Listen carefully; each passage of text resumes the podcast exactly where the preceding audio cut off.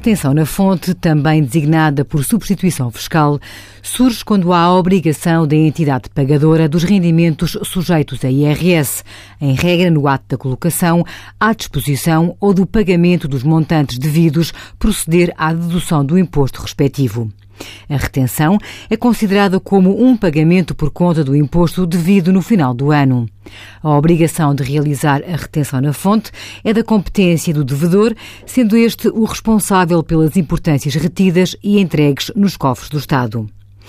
Entende-se por colocação à disposição do rendimento quando a entidade devedora do mesmo informa o beneficiário de que este se encontra disponível para levantamento, quer o pagamento se realize em numerário, através de cheque ou por transferência bancária. Envie as suas dúvidas para conselhofiscal.tsf.occ.pt.